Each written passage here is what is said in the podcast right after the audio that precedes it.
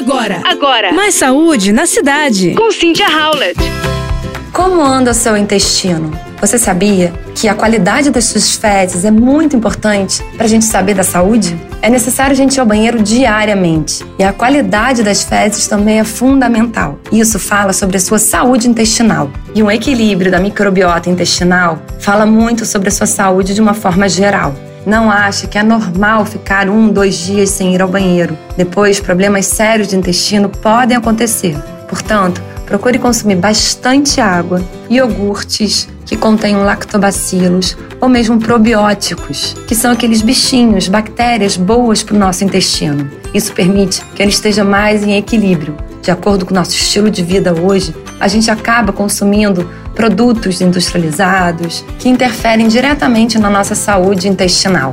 Portanto, melhore sua alimentação, pratique atividade física, beba bastante água e vá ao banheiro diariamente.